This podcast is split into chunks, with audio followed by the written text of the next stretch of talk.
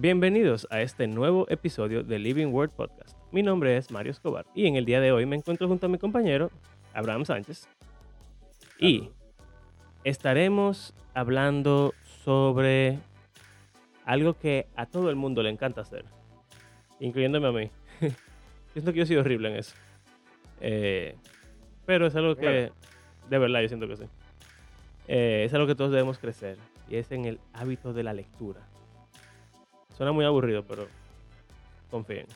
Espero que sea de la Biblia que estás hablando. sí, claro, claro. Que todo funciona. Ah, también feliz Navidad, porque es verdad. Hoy es 23 de diciembre. Si ustedes están escuchando Ah, este ¿verdad? podcast el día que sale. Y si no, nada. Bien, bueno, aquí vamos. Disclaimer. Si de repente comienza a sonar como que estoy poseído, voy a cambiar a un micrófono de menor calidad, Cookie Cat. pero exacto, para que lo sepan. Están advertidos. Bueno, confiamos que eso no va a pasar. Mira, Abraham. Entonces, ¿a ti fue que se te ocurrió la idea? Explícame. Cuando yo te escribí de la idea, yo dije, yo creo que ya nosotros hablamos de esto. Más o menos. No.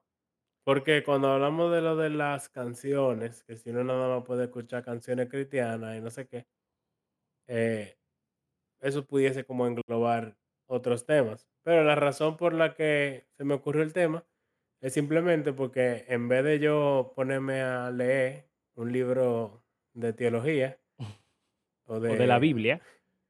que- es Porque exacto, tú eres estoy un ahora mismo satánico. leyendo. O sea, Abraham ni siquiera está leyendo la Biblia, señora. No, porque la Biblia yo la estoy leyendo. Sí, sí, sí, está bien. Admite, di lo que tú estás leyendo. di-. Di lo que... Ah, es verdad. Ah, Apócrifo y Apocalipsis.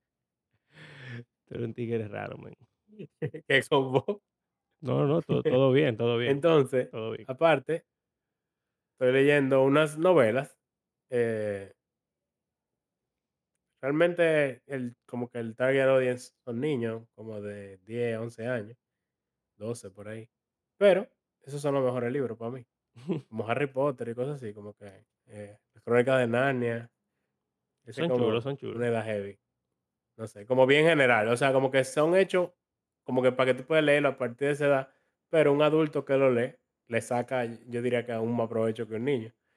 Eh, porque el autor es adulto y sabe lo que está haciendo. Claro. Como Bluey, que los niños lo ven y les gusta, pero los adultos son los que lo entienden Y si realmente. tú haces animaciones y tú ves Blue y Vean tú Bluey, dices que, wow. Blue es lo mejor, en verdad. Ey, son duros, Sí, en verdad sí, en verdad sí. en, en muchos sentidos. Sí, de Pero verdad. bueno, deberíamos hacer un episodio de Bluey. En verdad sí. Tendría pila de view, El, evangel- el evangelio, según Bluey. el evangelio en Bluey. Mira y...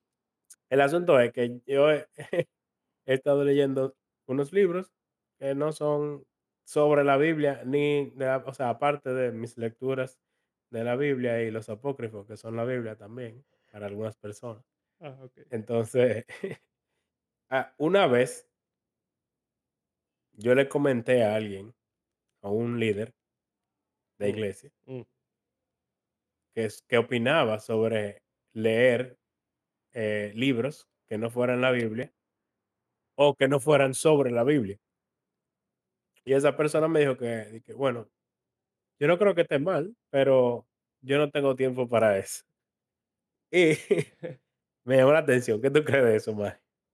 Tú sabes que eh, el libro que yo estoy leyendo ahora mismo, yo lo estoy leyendo, y de nuevo, yo soy horrible leyendo. ¡Wow! Yo no sirvo leyendo. Y menos ahora.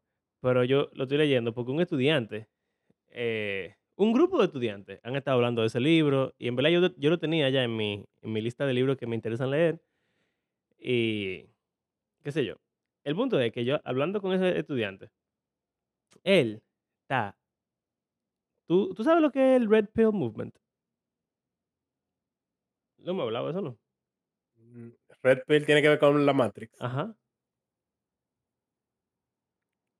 O sea, en la película de Matrix, en un momento, cuando Neo comienza a darse cuenta como que él en una simulación y no en el mundo real, eh, aparecen unos tigres ahí, Morfeo creo que, que le ofrece dos pastillas. una roja y una azul. Si él se vuelve la roja, como que él va a poder ver la realidad. Y si él se vuelve la azul, que se le olvida, No, no la puede ver creyendo que es una simulación, okey. Exacto, no, simplemente no puede ver que se la bebería no cambia nada, como que se te olvida que tú tuviste duda en algún momento, o ese encuentro, o eso que él vio, como que lo resetea o algo así. Bueno, en verdad, yo no me acuerdo, yo la vi la película, Yo la vi hace hace pero tiempo, no me no pero me acuerdo exacto, pila de años, entonces yo no sé muy bien, pero nada. El punto es que eso mismo, o sea, el punto del movimiento es que lo la gente blue pill están en la Matrix, o sea, viven la vida como el sistema quiere La que tú la vivas, exacto. Y estos tigres son los iluminados que saben que obviamente el Mm. sistema está corrompido, está mal y ellos están son libres. Pero, ¿en qué en qué sentido? Son hombres todos. O sea, hay algunas mujeres, pero es un no, bueno, ¿te acuerdas cuando hablamos de Andrew Tate?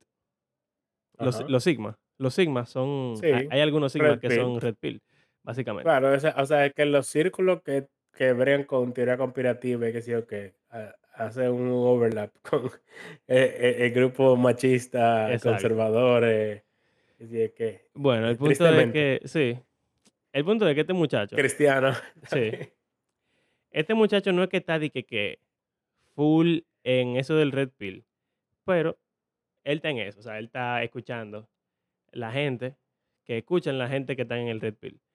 Eh, él está mucho en esto de la autodisciplina, el estoicismo, eh, eh, tú sabes, como que, nada, está en eso. Entonces, Meditations, que es el libro que estoy leyendo, Meditaciones de Marco Aurelio, eh, es un libro, Es es el emperador romano. sí, Marco Aurelio, el emperador romano, era estoico Oh, y él es uno de los filósofos del estoicismo más representativos porque, sobre todo con ese libro, las meditaciones, ¿verdad? El tipo es muy duro, ¿verdad? Eh, estoicos son los que no tienen emociones, o no lo demuestran, bueno, sí. Es mucho más complicado que eso, en verdad, pero, obviamente, pero pero sí, bueno. Eh, entonces, nada, el asunto está en que yo hablo mucho con él sobre, sobre el tema, como que ahora estoy leyendo ese libro. En, en octubre, él empezó un challenge que se llama de que 75 hard, 75 duro, o difícil, sería la, la traducción correcta. Y el challenge es un challenge de esto de fitness y ayuda como crecimiento personal, que tú tienes que hacer dos sesiones de ejercicio diario, diario, ¿ok? Dos sesiones de ejercicio de 45 minutos mínimo. La o sea, cada uno. Ajá. Una indoors y una outdoors. Eh, tienes que leer un libro. Tienes, o sea, tienes que, no un libro entero, pero tienes que estar leyendo un libro siempre. Tienes que estar haciendo una dieta. Tienes que tomarte una foto todos los días de tu progreso. Tienes que, eh, no me acuerdo qué más. Y entonces, Meditar, no no no- tiene. bueno, no, no, no, no. Pero entonces, si tú fallas un día, se reini- reinicia el challenge. Y tú tienes que durar 75 días seguidos sin fallar. Si tú fallas uno, tienes que volver a empezar. Si tú estabas en el día 70 y fallaste, tienes que hacer desde el día uno. Ujú. Y Entonces, pero si tú haces un pacto de sangre o algo al principio, ¿qué te ata no, tú que tu, propia, tu propia autodisciplina y que tú eres una gente durísima. Eh, te dan un certificado, no, ya tu, tu propio orgullo. El punto es que yo estaba hablando, o sea, desde ese momento estamos hablando. Y el tipo se ha leído, men, como, como 10 libros en estos tres meses. Wow, Eso es mucho. Entonces, él me, él me tira a mí porque di que, que lea, que lea, que lea, que porque yo no estoy leyendo, qué sé yo cuánto. Entonces yo le digo, mira, yo tengo una familia, yo tengo un hijo, yo tengo trabajo, yo tengo que, yo tengo que dormir, yo tengo que dormir. Y él dice, no, porque es que eso, ¿qué es lo que tú tienes que dormir? Qué sé yo cuánto. Tiene que ser difícil. Si no es difícil, no, eh, como que, como que no. Tú tienes que estar siempre en tu límite, qué sé yo cuánto. Eso del Me balance. suena a una persona que puede que necesite terapia. Bueno, eh, yo le he hablado de, Suena un suena un poquito Sí, desequilibrado. no, entonces, oye, oye, que el balance ahora mismo yo no necesito tanto porque yo soy un tigre de, de colegio, o sea, de 16 años. Como que, Ah, entonces yo le digo, quizá tú lo estás viendo de una forma equivocada. Cuando yo tenía tu edad, no había mucho balance en mi vida, pero todo estaba bien, porque como me acuerdo que un día yo le puse como un, un- dibujo de un contrapeso, de una balanza. Entonces le digo, o sea, vamos a decir que tú ahora mismo tienes de un lado muchas cosas que no pesan nada y una sola cosa de otro lado que pesa lo suficiente como para balancear las dos, las dos- los dos lados. Porque tú no tienes responsabilidades, tú no tienes que trabajar, tú no tienes familia, tú no tienes que sé yo qué, tú puedes durar, tú puedes ir todos los días hacer ejercicio, dos veces al día si tú quieres, y eso está bien, tú eres un muchacho. Yo, a tu edad, jugaba Nintendo todos los días, probablemente. Y eso no causaba ningún problema.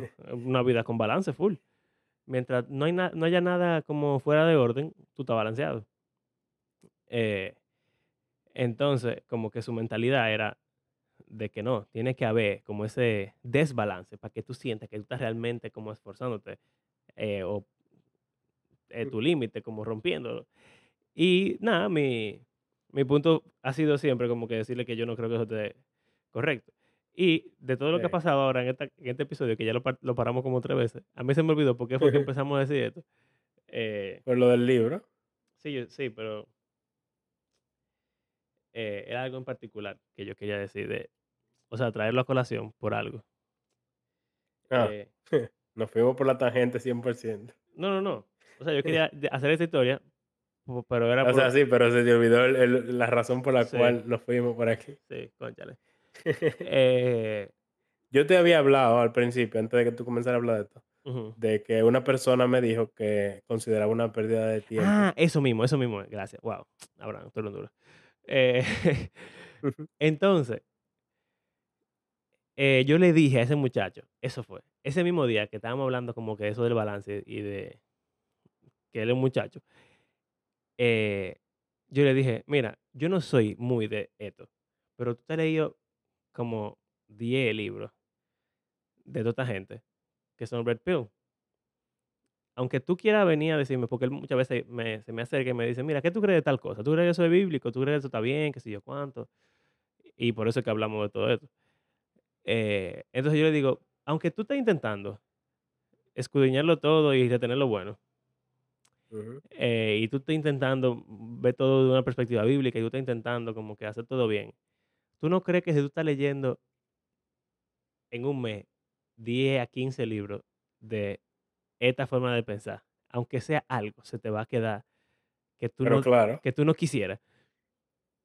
No, Eh, eh, se- seguro está leyendo incluso eso más que la Biblia. no, no, exacto, Le está más. dedicando más tiempo a eso, más de lo que él dura escuchando prédica en una iglesia, Yo le pregunté bíblico, y, grupo y pequeño. son, la proporción es como de, él puede leer dos horas y tres horas en un día y la Biblia le dedique 10, 15 minutos. Exacto. Es sumamente desproporcional. Eh, y Y no entonces, diciendo que, tiene que tener una proporción más alta que sí exactamente, necesariamente, pero te deja que decir. exacto. Y entonces, pensando en eso que de ese líder espiritual, persona de Mm. alta gama cristiana, dice, eh, que yo no sé quién es, pero me imagino. Eh, eh, ahora mismo yo estoy leyendo este libro y yo no estoy leyendo casi la Biblia, porque en mi rutina familiar la Biblia se lee al principio del día y estamos de vacaciones y como es súper difícil y como que estamos, nada, malísimo. Pero estoy sacando de que 10 minutos en la noche para leer este libro. Y yo pienso, wow, ¿y por qué yo no saco este tiempo para leer la Biblia? Pero yo no pienso que eso esté mal, necesariamente. Eh, porque como ya hemos hablado en otras ocasiones, yo creo que meditar en la Biblia constantemente es más importante necesariamente que leerla todos los días. Ujú. Eh, y yo puedo decir que tengo una cantidad de Biblia considerable en mi cerebro. Y atrás de ti. Ah, bueno, están volteados ahora mismo. Bueno, pero Todas son Biblias, sí. sí. Eh, eh, y bueno, nada, por lo menos en tu caso, tú estás leyendo todo. Estás leyendo mucho Biblia, mucho no Biblia y mucho casi Biblia. Bueno, realmente, primero que nada, yo hago trampa. Tú la escuchas. Exacto. No, la Biblia no. eh, ahora mismo es al revés. La Biblia la estoy leyendo, Mm, pero los otros libros los estoy escuchando. ok, Eso es válido. O sea que exacto. Entonces, eh, con audiolibro, que yo tengo ahí mi mi cuestión de que me dan un libro cada 2 meses, qué sé yo. Entonces, eh, estoy escuchando ahora mismo una saga de libros que realmente son escritos, o sea, en esta ocasión son escritos por un cristiano. Y aunque no son, o sea, tú pudiese pensar en ellos así algo tipo Narnia o más bien Señor de los Anillos, que es como más sutil, que Narnia es muy a la clara, que es lo que C.S. Lewis está tratando de hacer con Aslan y, y, y Narnia y todo eso. Eh, este es muchísimo más sutil, o sea, es como una historia, no, o sea, no te están de que metiendo cristianismo a la fuerza, sino que es una historia, pero si tú la analizas, tú puedes ver que está basada en una cosmovisión, o sea, quien escribió eso tiene una cosmovisión bíblica y el mundo de lo- en el que los personajes viven, porque no es en nuestra realidad, eh, tiene muchas similitudes con el mundo de nosotros. Por ejemplo, hay un creador que fue el que hizo ese mundo. Hay los dos primeros individuos que vivieron y reinaron miles de años en esa tierra. Eh, tuvieron un hijo que fue malo y como que mató al otro, algo así, muy parecido, o sea, como Caín y Abel. Eh, hay, o sea, eh, hay muchas cosas así como en común, pero vamos a decir que eso es en la mitología.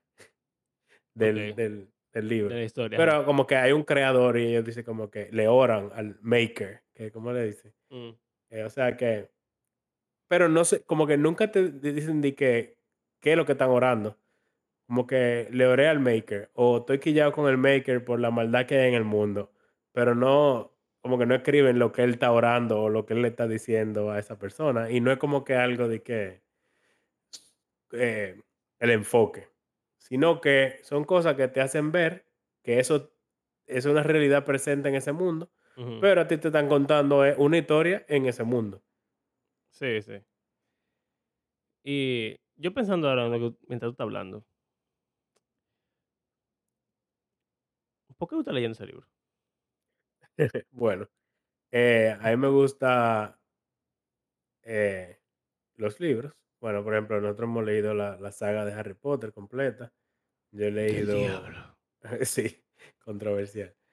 Aunque en verdad, Harry Potter tú lo puedes analizar de una perspectiva cristiana también. Pero bueno, ignorando eso. Todo tú lo puedes eh, ver de una perspectiva Eh, cristiana. gracias, que es parte del punto por el cual yo quería que tuviéramos esta conversación.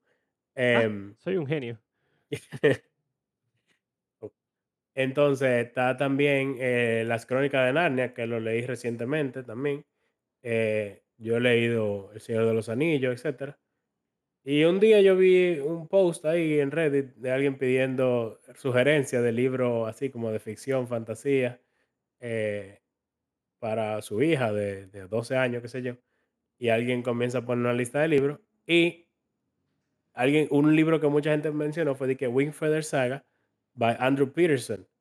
Y yo dije, Andrew Peterson, ese es el que hace las canciones. Y entonces lo busqué y sí, eh, es el tipo que, bueno, usted tiene que haber escuchado alguna de sus canciones. Oh, pues, hay una muy famosa. probablemente será digno. Eso, Sí, será digno. Exacto. Esa la escribió, originalmente la escribió él. Nadie sabe que fue el que la escribió, pero Si todo el bueno. mundo conoce la versión de Chris Tumbling o de Cheney O Chain de Shane and Shane, o de la. Ivy en O de la. Ivy. exacto. Pero bueno, él fue el que la escribió originalmente. Y el tipo tiene muchas canciones que le ha escrito que son bien duras. Eh, bueno, yo no tenía idea que el tipo escribía libros de ficción. O que el tipo también dibuja y tiene así como muchos hobbies También. interesantes. O sea, él es como, él es como creativo en general. Mm, Porque es como que parte de su, de su visión es de que Dios es el autor de la belleza. Y como que todo lo que se puede disfrutar así, y toda la imaginación y la creatividad y no sé qué. Y como que utilizar ese aspecto de, la, de ser imagen de Dios, que es el ser creativo, es algo como que el ser humano debe hacer y consumir. O sea, ejercer tu creatividad eh, y también como apreciarla, Disfrutarlo en porque otros. toda la belleza verdadera te apunta al creador de la belleza y como que en un sentido todo tiene que ver con una experiencia religiosa, pudiésemos decir. Sí. Y, y side, interesante. eh, al margen, pero, pero importante, resulta que él es anglicano también, ¿verdad? Mm, yo no creo. Yo creo que él es bautista. Mm, Me parece que él es bautista. Es gringo, en Nashville. es que yo siento como que Su teología es, Es no, no raro. muy bautista. no, Quizá, quizá es reformado. Déjame ver. es raro eso. Bueno, te pregunto porque, Yo no tengo idea, en verdad. bueno, eh, te pregunto porque yo, como vuelvo y repito, soy malísimo leyendo. Yo no concibo cómo que la gente puede de que sentarse diariamente o constantemente a leer un libro, sobre todo si es de, que de ficción, una novela o algo así. Eh, pero tiene que ser algo de gustos, definitivamente, porque imagínate. Ujú. para mí es mucho más fácil leer algo como esto que estoy leyendo, que es más Filosófico. filosófico o didáctico o siento que me estoy alimentando el cerebro, no Es el asunto. entreteniéndome. Por eso es que la persona que, que me dijo, yo no tengo tiempo para eso, esa es la mentalidad. Yo soy un pastor, yo soy líder de una iglesia, de una persona, entonces, ¿para qué yo voy a perder mi tiempo leyendo ficción si lo que el- mis ovejas necesitan es que yo sepa cada vez más Biblia y más sobre la Biblia y sobre vida espiritual, etcétera? Bueno, pero Más o mi, menos. mi, o sea, sí, yo entiendo. pero Mi crítica a eso sería, pero esa persona ve televisión. Porque, o sea, en mi caso particular, es verdad que Y yo, esa persona yo no creo que vean televisión. ¿no? o sea, a menos que esa persona no tenga ningún tipo de entretenimiento, o casi ningún tipo de Y entretenimiento, sabe películas de vez en cuando, pero no creo que es mucho. es como que, o sea, ahora mismo yo estoy viendo una serie, por ejemplo, yo veo muchos muñequitos, eso sí yo hago. bueno. Eh, Es, es- es parecido. exacto, pero eh, us- es una forma de entretención que yo disfruto más, me gusta más, eh, y supongo que ahí yo recibo eso que tú estás hablando de los libros de ficción. Ujú. Eh, lo que pasa es que hay un menor esfuerzo, diría yo, y, y hay como un nivel de concentración distinta, que, no sé, yo siento que lee una inversión real de tiempo. Que, Eh, sí, porque mm, el, el asunto con la televisión es que es más pasivo en cuanto a tu cerebro. tú no estás haciendo nada. Exacto. Entonces, en el libro, aunque sea, eh, o sea, escuchando, no leyendo, tú tienes que hacer el ejercicio de imaginarte lo que te están diciendo. Exacto. Entonces, tú tienes que estar como más concentrado. Pero en el, cuando tú estás viendo eh, algo audiovisual, tú no tienes que, o sea, tú vas procesando lo que tú estás viendo, pero tú ni siquiera tienes que hacerlo necesariamente. Tú puedes como que apagar tu cerebro y quedarte, Sí, exacto. aunque tú puedes hacer eso escuchando o leyendo un libro también. No sé si le ha pasado, leyendo la Biblia principalmente, que Sí. tú comienzas a leer, lees un capítulo entero y tú te quedas de que, eh, yo leí algo. yo leí. Sí. Como que uno se pone a leer con, con la mente en otro lado y no lee nada. Pero, eh, como que uno puede hacer eso viendo muñequitos también. Pero si uno lo ve como prestando atención, requiere algo de tu cerebro, obviamente. Sí. Pero mucho más si tú tienes que imaginarte todo. Pero también como algo que tiene también la lectura o el audiolibro, que es generalmente muchísimo más largo, muchísima más duración. sí. ¿Por qué? Porque te tienen que dar más detalles y mayores descripciones para tú poder crear la imagen en tu mente o tú poder entender los pensamientos y emociones de los personajes.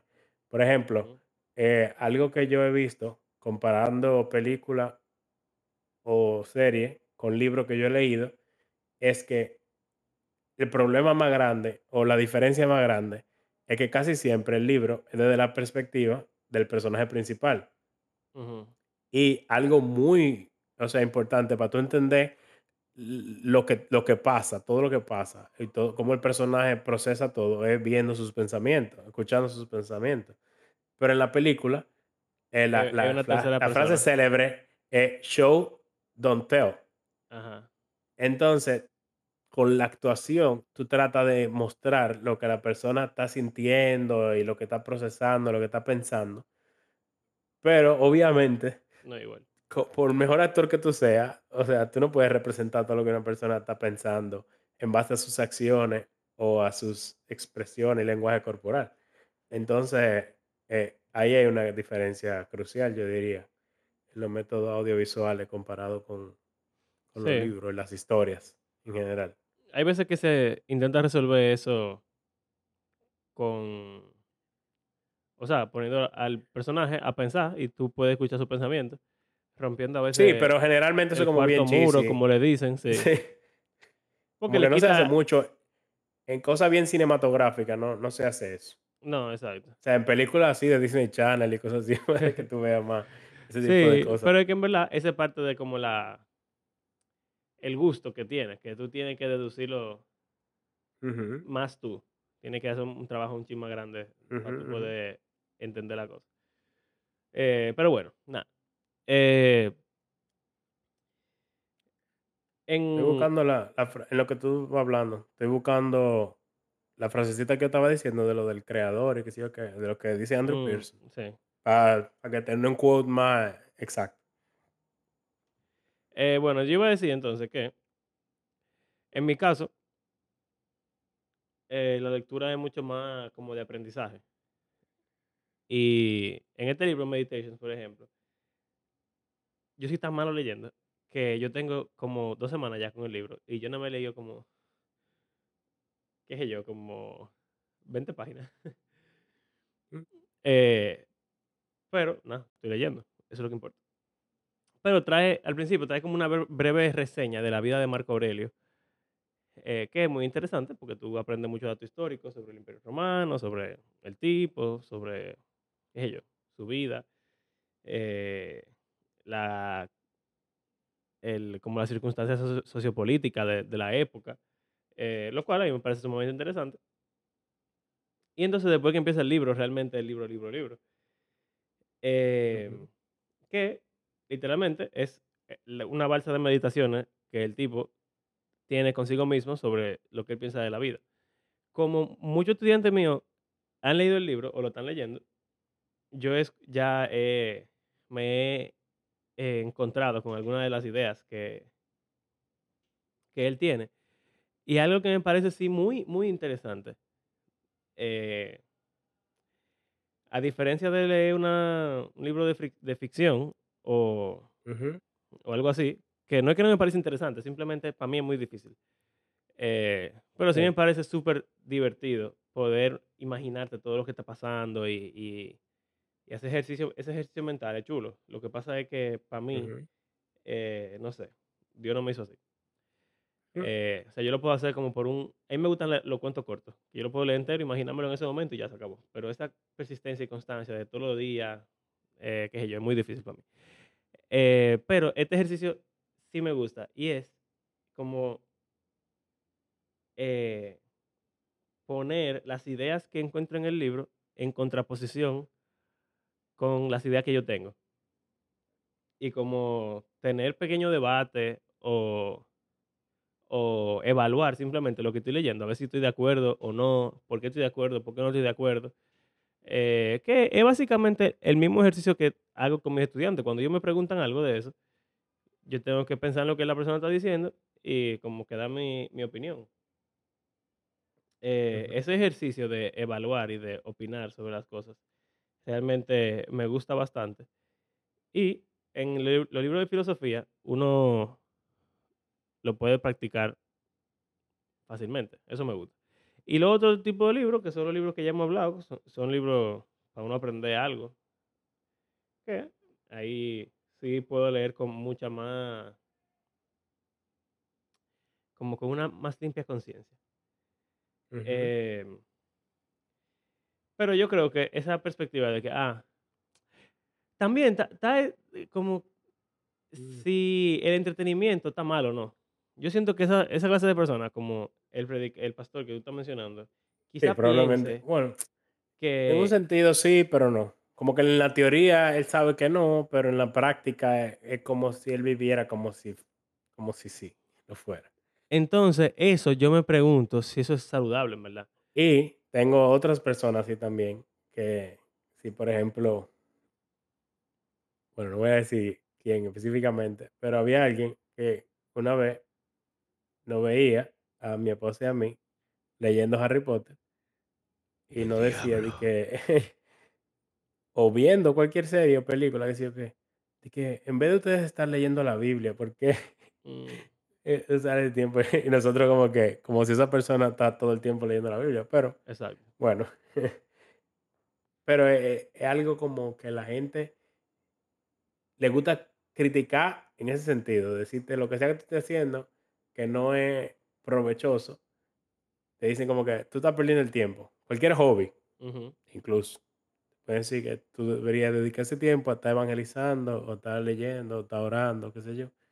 Pero es una versión, o sea, eso te dice mucho de la teología, teología del trabajo incluso, ujú, y de, de todo, de la vida, la cosmovisión de esa persona. sí. Pero que también al mismo tiempo es una disonancia de lo que hay en su mente o lo que dice de la boca para afuera y lo que vive. Porque generalmente las personas que te dicen eso no están orando, leyendo y meditando el día entero. No, yo estaba pensando ahora mismo, eh, si tú, vamos a decir que tú oras y, y, lees la Biblia y evangeliza todo el tiempo, pero esa gente, por ejemplo, usa su dinero solamente para fines cristianos. O sea, y mantenerse. porque tú sabes, el tiempo es un recurso y Sí. como tú lo usas, eh, tú estás invirtiendo o gastando el dinero también, también tu energía. Entonces, ¿cómo, cristianamente hablando, cómo tú deberías utilizar esos tres recursos que tú tienes? eh, si realmente vamos a pensar que la única forma que glorifica a Dios de tú usar esos recursos es haciendo algo explícitamente cristiano, entre comillas, porque, de nuevo, eso habla mucho de tu teología. Si tú crees que solamente es cristiano, las cosas que se ven espirituales o son religiosas, quizás uno debería como reconsiderar qué uno piensa sobre lo que es cristiano realmente. Pero yo te apuesto que esa persona o cualquier otra persona eh, se dan un gustico de vez en cuando con su dinero. Eh, salen a comer, como estábamos hablando antes de empezar el podcast, estamos hablando de que el dinero se, se va y uno Sí, sí. tiene deudas y, y qué sé yo, y estamos hablando de fin de año y, y que si logré pagar esto y que yo me quiero comprar un motor y que no sé qué cuánto. Y entonces, Abraham me dice, cuando uno sale a comer, uno gasta pila de cuarto y uno no se da cuenta, y entonces a fin de mes tú perdiste pila de dinero. Y es verdad. Y, o sea, no, no está mal uno hacer un presupuesto y uno decide que, ah, mira, podemos salir tantas veces o podemos gastar tanto dinero en comida, eso está bien. Pero lo que quiero decir, eh, ese pastor o esa persona o quien sea, no es verdad que cuando se ve delante de cualquier decisión económica, como salir a comer, dice, wow, si yo no salgo a comer con mi familia en este momento y no gasto estos dos mil pesos que voy a gastar comiendo pizza, Puedo ofrendar yo más. puedo ofrendar esos, eh, yo puedo ofrendar 1000, eh, dar a la caridad 500 y con 500 ir al supermercado y comerme la misma, es más, puedo comprar más comida que la que me estoy comiendo en este momento. O sea, y yo diría que eso tam- ni siquiera está mal. O sea, pensar así, de- No. decir, yo me quiero comer una pizza, voy a irme a comer una pizza, no creo que esté mal. Y eh, ser negligente, si pudiéramos esa palabra, con las necesidades económicas de las demás personas, yo no creo que eso esté mal, porque, por ejemplo, en el caso de Jesús, cuando le dicen, Eso es lo interesante, que Jesús rompe el paradigma porque él vivió así literalmente. bueno, pero no, es mentira, porque cuando, cuando esta muchacha le, le tira el perfume arriba, Judas Iscariote le dice, oye, pero ese dinero lo hubiéramos usado para ayudar a los Sí, pobres, qué sí. sé yo cuánto, y Jesús le dice, bueno, pero es que los pobres siempre van a estar ahí. que tú lo des Sí. ahora o lo des después, no va a cambiar la realidad de que los pobres siempre van a estar ahí. Eh, lo cual Y yo lo digo en el sentido de, en verdad, sus 3 años de ministerio. O sea, cuando él comenzó, como que él literalmente dedicó su vida a eso, le dio para allá. Sí. a, a estar predicando el reino de Dios y orando, se iba a orar y enseñándole a los discípulos y aparentemente, aunque obviamente yo viajaba muchísimo, él no Claro. estaba siempre predicando a un público, pero como que él estaba súper enfocado. Y los discípulos aparentemente después de Pentecostés también, Sí. como que ellos estaban con la mente alineados ahí con eso. Em, pero también tú nada más tienes la- como que las, las historias más importantes sobre el mensaje del Evangelio en la Biblia. Exacto, tú no puedes juzgar. no tienes todo lo que ellos hacían en el día a día y hora por Exacto. hora. No, y que tú te pones a pensar, por ejemplo, ¿cuántas fiestas, a cuántas fiestas fue Jesús? Pila. varios ¿Cuántas fiestas organizó Jesús? Eso era dinero que, que se gastaba ahí, que él podía gastarlo en otra cosa. Eh, en cosas más espirituales, en ayudar a gente. ¿Cuánto dinero no usó él para sí mismo y para sus discípulos cuando lo pudo haber dado a la caridad? O también, ¿cuánto de su poder él pudo haber usado? Si él pudo alimentar 5 mil, él pudo haber alimentado 10 mil, 30 mil, 40 mil. Pero ujú, no lo hace así. Eh, o sea, evidentemente que tú puedas hacer algo no significa que tú tengas que hacerlo. Y no hacer algo que tú pudieras hacer tampoco se constituye pecado todo el tiempo. Em, y tú sabes, hemos hablado de esto en diferentes ocasiones. Eh, es interesante que la conversación se ha tornado en más en, Sí, en en general. cómo uno usa sus, sus recursos, eh, todos sus recursos.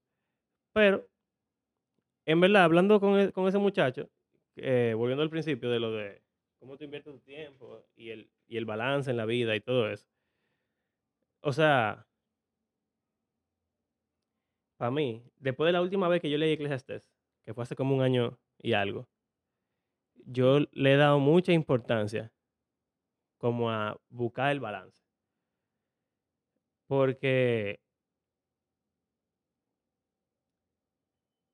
nos venden un cristianismo que es muy extremo hacia lo espiritual y hacia lo religioso.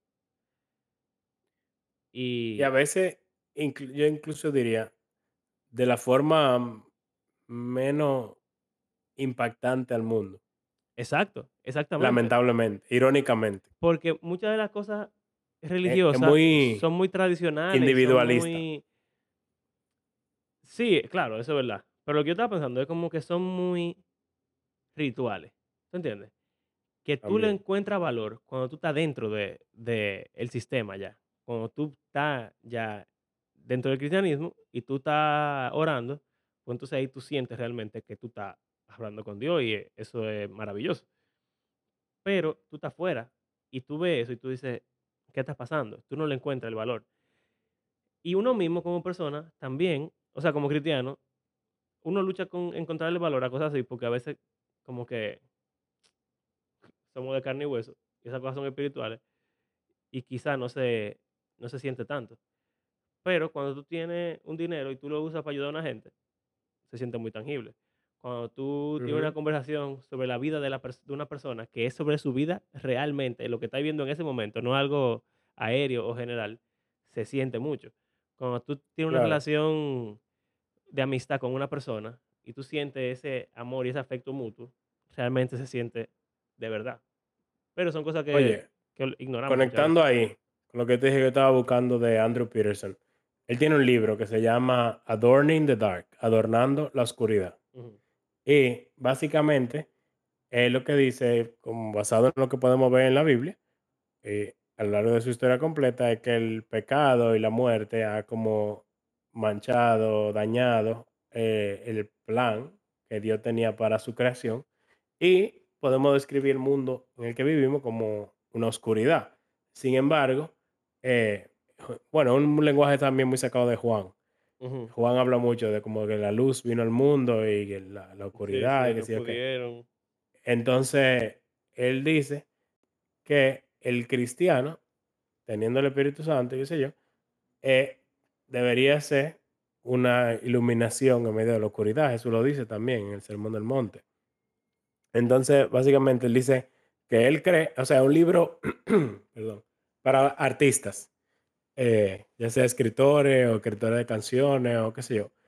Y lo que dice que eh, Dios nos llama a proclamar el evangelio y el reino, o sea, el, el reino ya ha venido utilizando cualquier regalo que esté a nuestra disposición. No, lo dice así mismo, es una traducción así de Google Translate. Ujú. Em, y es más como hablando de su historia, de cómo él ha metido la pata, cómo él ha crecido, cómo él ha encontrado, qué sé yo qué. Pero básicamente de... eh, ¿cómo es? La intersección, la composición, la narración de historia, la vocación, junto con la exploración, qué sé yo qué, de la creatividad. Y entonces él dice al final aquí de que eh,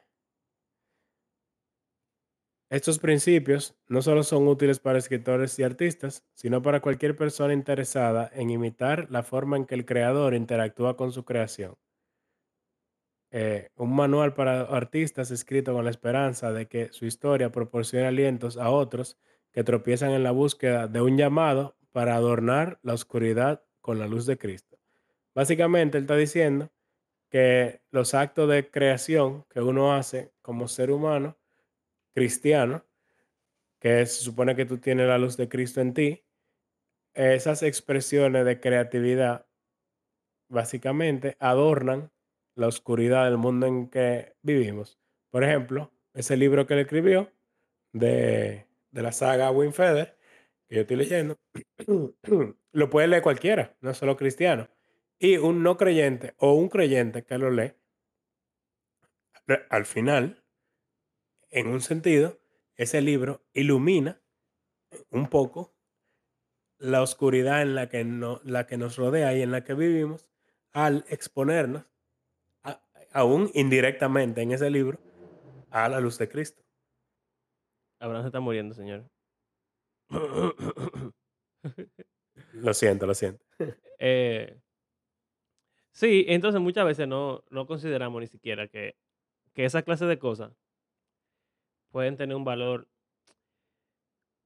Somos, somos muy prontos a juzgar cuál es el valor de la cosa. ¿Tú entiendes? Como si alguien no está escuchando el Evangelio en este momento, si alguien no está pensando en tomar una decisión por Cristo, si alguien no está adorando a Dios, si alguien no está orando, no tiene valor. No es así.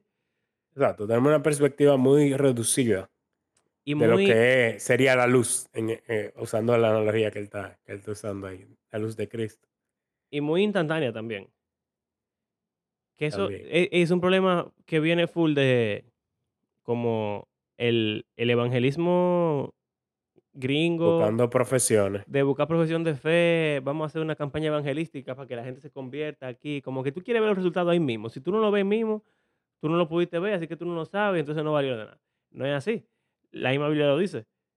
Eh, Pedro plantó, Apolo regó, el otro cosechó, o sea, todo es un proceso. Yo no puedo estar esperando que todo lo que yo haga 100% en todo momento tenga ahí el fruto que yo lo pueda ver. O si no lo tiene, entonces yo tengo que decir, bueno, pero por lo menos yo sé que yo hice la obra, que eso muchas veces es lo que la gente dice. Eh. Cuando, o- como que, o es para tú sentirte bien, parece, como que, ah, por lo menos yo hice mi, mi parte con el Señor. Eh, Su sangre está sobre ellos. Ajá, en, en la atalaya. Eh, que, ok, eso, eso es válido en cierto sentido, pero al mismo tiempo, como que le quita humanidad a la, al cristianismo, le quita humanidad a la vida. sí, Si yo, que el ejemplo de siempre, si yo- a mí me gustan las artes es marciales, bien estoico. en verdad, yo te iba a decir algo de eso. Yo pienso que no. Ahora, leyendo y, y escuchando, O sea, el que- cristianismo de- de- popular aquí. ajá, una cosa No. estoica, no, una cosa estoica es que hay una naturaleza y tú no puedes ir en contra de la naturaleza. Tú eres lo mejor que tú puedes hacer e intentar seguir la naturaleza. Y la naturaleza es el logos. Eso lo leí recientemente, como ayer o antes de ayer. Como que el logos es eh, la lógica en el universo. El orden en el universo, que Dios básicamente, o los dioses. eh, o el orden que los dioses establecieron. Puede ser muchas cosas. El punto es, Dios te hizo a ti, el logos te hizo a ti eh, Jesús. chef. Sí, Jesús te hizo chef. Tú eres chef. Esa es tu naturaleza. Así fue que él te creó. Entonces, tu mejor ser es el ser en el que tú eres chef. ¿Entiendes? Si tú Mm. intentas hacer otra cosa, tú no vas a ser tu mejor tú. Eso suena como a los psicólogos, a lo que dicen. Sí. No me acuerdo el nombre. Eh, Eh, es famoso y controversial. Freud. No, Freud no yo. dice eso. Uno de los padres de la psicología. Bueno. ¿Qué importa? El punto es, o sea, obviamente, tú lo puedes llevar como algo de ser lo que tú quieras ser o ser lo que tu identidad te dice. eh, no es tan así. ¿Tú entiendes? Es como tú eres un ser humano, ¿verdad? Si tú eres un ser humano, eh, tú tienes cierto llamado. Como que tú tienes un llamado, exacto. Exacto, ¿verdad? Pero entonces, si tú eres un ser humano que eres un hombre, tú tienes un llamado, diferente a, a si tú eres un ser humano que una mujer. Si tú eres un ser humano que en este momento es un niño, tú tienes un llamado diferente al de un adulto. Si tú eres un ser humano que resulta que naciste en la familia real, pues entonces tú tienes un llamado. Si tú eres un plebeyo, tienes un llamado. Tú naciste, también acuérdate que las profesiones antes tú no las elegías, sino que tú nacías en ellas. Como que lo que, lo que la vida te, te dio, con eso tú tienes que hacer lo mejor que tú puedas. Eh, Es literalmente el dicho, Si si la vida te da limones. a limonada, exactamente.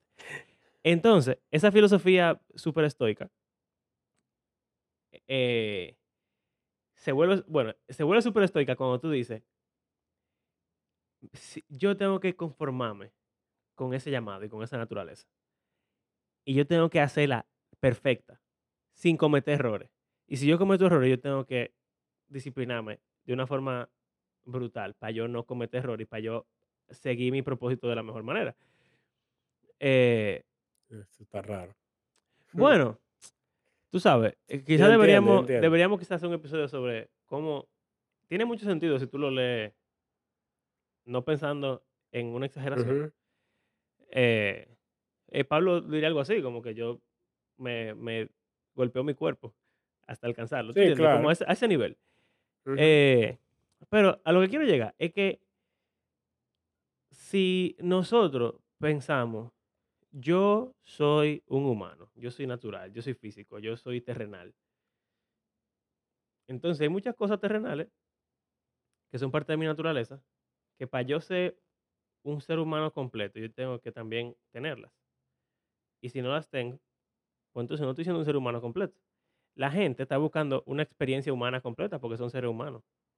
Y si los cristianos nada más tenemos una parte de la experiencia humana para ofrecer, porque esa es la parte importante, que es la espiritual, o lo que sea. En verdad ya es, es platónica la influencia. Exacto. Es tira por. Platón es que veía como el, lo físico como inferior a algo como una realidad espiritual separada a la física. Entonces como que el- esa idea de que el alma es como algo que está contenido dentro del cuerpo, que es como un envase, y que esa alma es lo que importa, y que cuando tú te mueres el cuerpo se queda y el alma es la que se, se salva.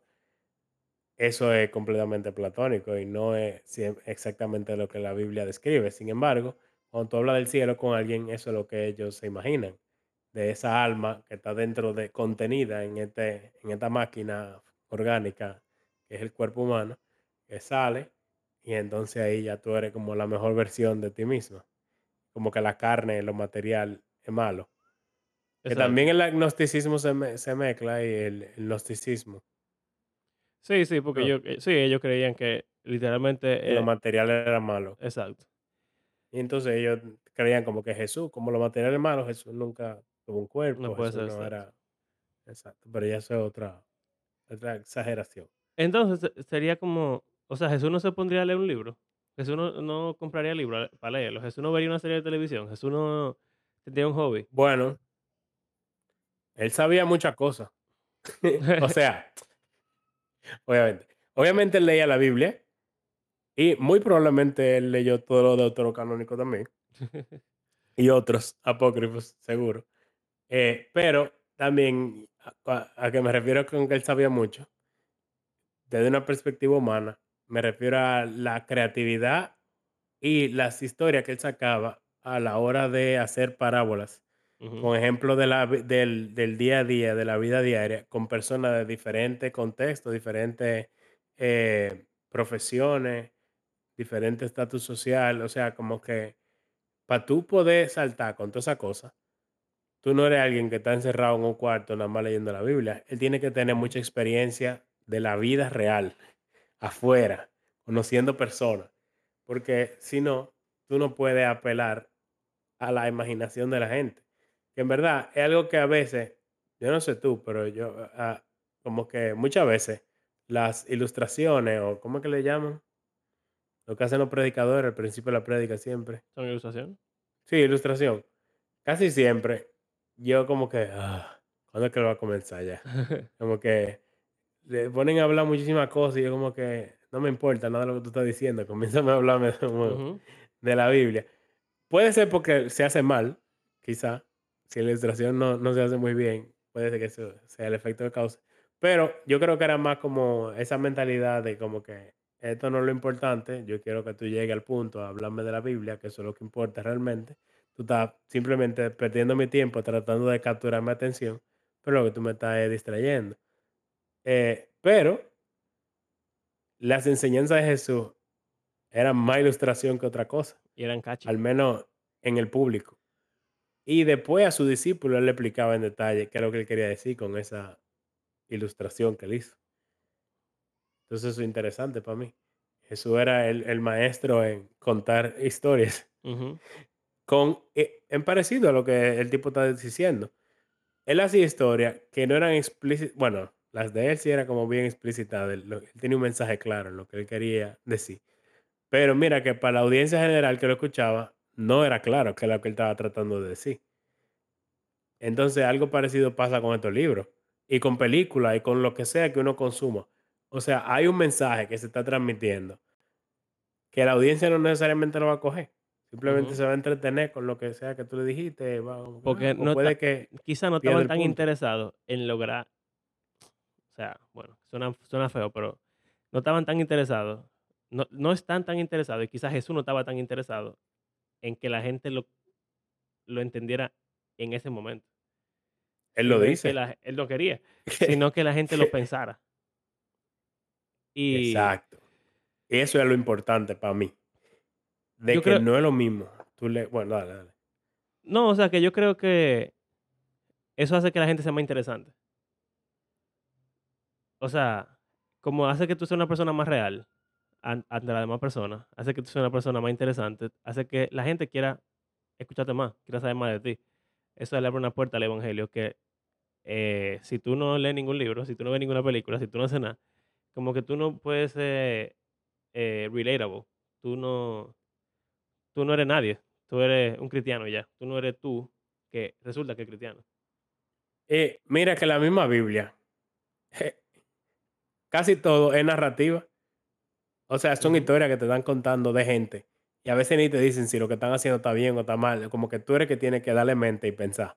Y sacar conclusiones en base a eso. Pero también está la otra parte que son leyes, discursos y qué sé yo qué, prosa, en la cual te explican, eh, como en las cartas, el Nuevo Testamento, en la ley, los profetas quizá, pero hay otro porcentaje grandísimo que es poesía. Y la poesía es rarísima. No, A mí y- y- el como y esa que me da más trabajo. es, es casi incomprensible. Pero, ¿cuál es el propósito? Es apelar a tu imaginación, a tu sentido, a la, o sea, que tú te pongas a pensar y a explorar como y a activar, vamos a decir, diferentes partes de tu cerebro, que es lo que cualquier buen libro hace. Por ejemplo, ya estamos cerrando, pero algo que me gusta mucho que hacen en los libros, que a veces en la película también, pero como que en los libros lo, lo, lo hacen mucho. eh, bueno, en estos mismos libros hay un personaje que le gusta contar historias. Y él no te cuenta la historia ya, como que él no te da un resumen de los hechos. Como nosotros, personas del siglo XXI, a veces queremos que cuando pensamos en historia, que me- quiero que me digan de que en tal fecha, a tal hora, fulano hizo esto, esto, esto, como que completamente objetivo y sin ningún tipo de sazón. Pero un buen, eh, ¿cómo se dice storyteller? Un buen cuentacuentos. Cronista. No, porque eso es, un cronista Sí, te dice así, es normal. Bueno, aburrido. aho- ahora, antes no. Bueno, exacto. Pero un buen cuentacuentos crea suspenso. Él te comienza a decir una cosa y de repente hace una pausa y se queda como esperando que la gente como que... Que hable. Entonces, incluso, ¿qué es lo como que va a decir? Pero dime, ¿qué es lo que está Y pasando? entonces, y entonces como que te siguen dando detalles, pero sin decirte lo que, lo que, de que, y entonces yo escuché un ruido, se quedé en silencio, y de que me volteé, y vi una sombra que se iba acercando para donde mí, que yo qué, y entonces la sombra se hacía más grande, y más grande, que si yo qué, y después escuché que no sé cuánto, o sea, como que el ser humano, eso es algo, bueno, hasta si vemos desde un punto de vista secular, eh, secular y, y ateo, y evolucionista. O sea, es una característica del ser humano desde miles, cientos de miles de años. La tradición oral y de contar cuentos e historias, Las como que la- épicas. es muy importante la forma en la que el ser humano piensa. Entonces, es muy triste que ahora como seres iluminados y modernos y avanzados, solo queremos enfocarnos en la prosa y el discurso y los datos y los hechos y la objetividad y estamos perdiendo la forma en la que el ser humano realmente eh, presta atención. bien. A nadie le importa que tú le tires todos los datos. Si tú no has capturado como la emoción de la persona, muy poco trabajo tú vas a hacer. Aunque tú tengas los mejores argumentos del mundo. Como que si tú no logras atrapar a, a- yo no sé cómo explicarlo, pero yo he leído mucho de eso. De ese, ese estudio Eso, psicológicamente. Deberíamos hacer un episodio de estos patos y lobos. Se parece más o menos a lo que estamos diciendo. Pero es como en retórica. Son tres, las tres herramientas básicas que tú tienes. Eh, y básicamente tú estás apelando ahí a patos y a etos, que son las emociones de la persona. Y etos es como, viene de ética, o ética viene de eso. Es como la credibilidad que tú emanas como persona, que hace que lo que tú estés diciendo funcione. Porque tú puedes tener lo- la lógica, el logos más bueno. O sea, tú tienes los mejores Exacto. argumentos, tienes razón. Que es lo que pasa con muchos cristianos. Tú tienes Sí, solo logos. exacto. Y tú puedes también estar apelando a los sentimientos de la gente de una forma correcta también. Pero si tú no eres una persona que ellos dicen, wow, yo quiero escucharlo. Él tiene razón en lo que está diciendo. Él, me está, él, es, él es confiable. Él es real. Entonces quizás tu mensaje no va a llegar. Y eso no hace falta, en verdad. El cristiano Exacto. promedio le hace falta eso. Entonces, bueno. eh, Interesante este episodio. ¿De qué fue? No sé. Pero, sí, pero fue bueno. exacto. Como que eh, la idea del episodio era hablar sobre eso de, de los libros y de la música. O, o sea, como expandir un chimán, eso de la música. Y también hablar de las películas, que es algo que, que estábamos hablando en el grupo, en el colegio el otro día. Como que recomiéndame películas. Y yo dije, di que toda película es cristiana en un sentido.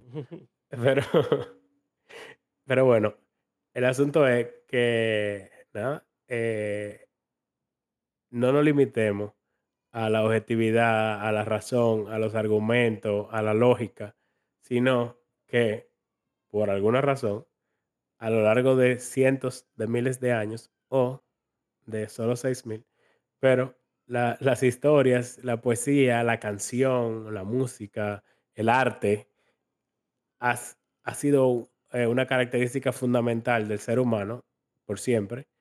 Entonces, ¿por qué hoy en día nosotros queremos ignorar todo eso? No tiene sentido. Entonces, solo como algo para darle mente y considerar y explorar, apresar el arte de diferentes formas, aún formas que para nosotros no tengan mucho sentido. Puede ayudarnos bastante a iluminar la oscuridad en la que vivimos. Es así. Y nada, entonces vamos a cerrar. Eh, gracias por acompañarnos en este episodio. Recuerden que creemos que la Biblia es un libro que está vivo y que tiene el poder para transformar la vida de sus lectores y eh, poder de Dios para transformar la vida de sus lectores y todo el mundo. Si le gustó el episodio, recuerde compartirlo en sus redes o idealmente mejor tener conversaciones sobre esos temas con otras personas reales en su vida o también personas virtuales por chats, como ustedes quieran.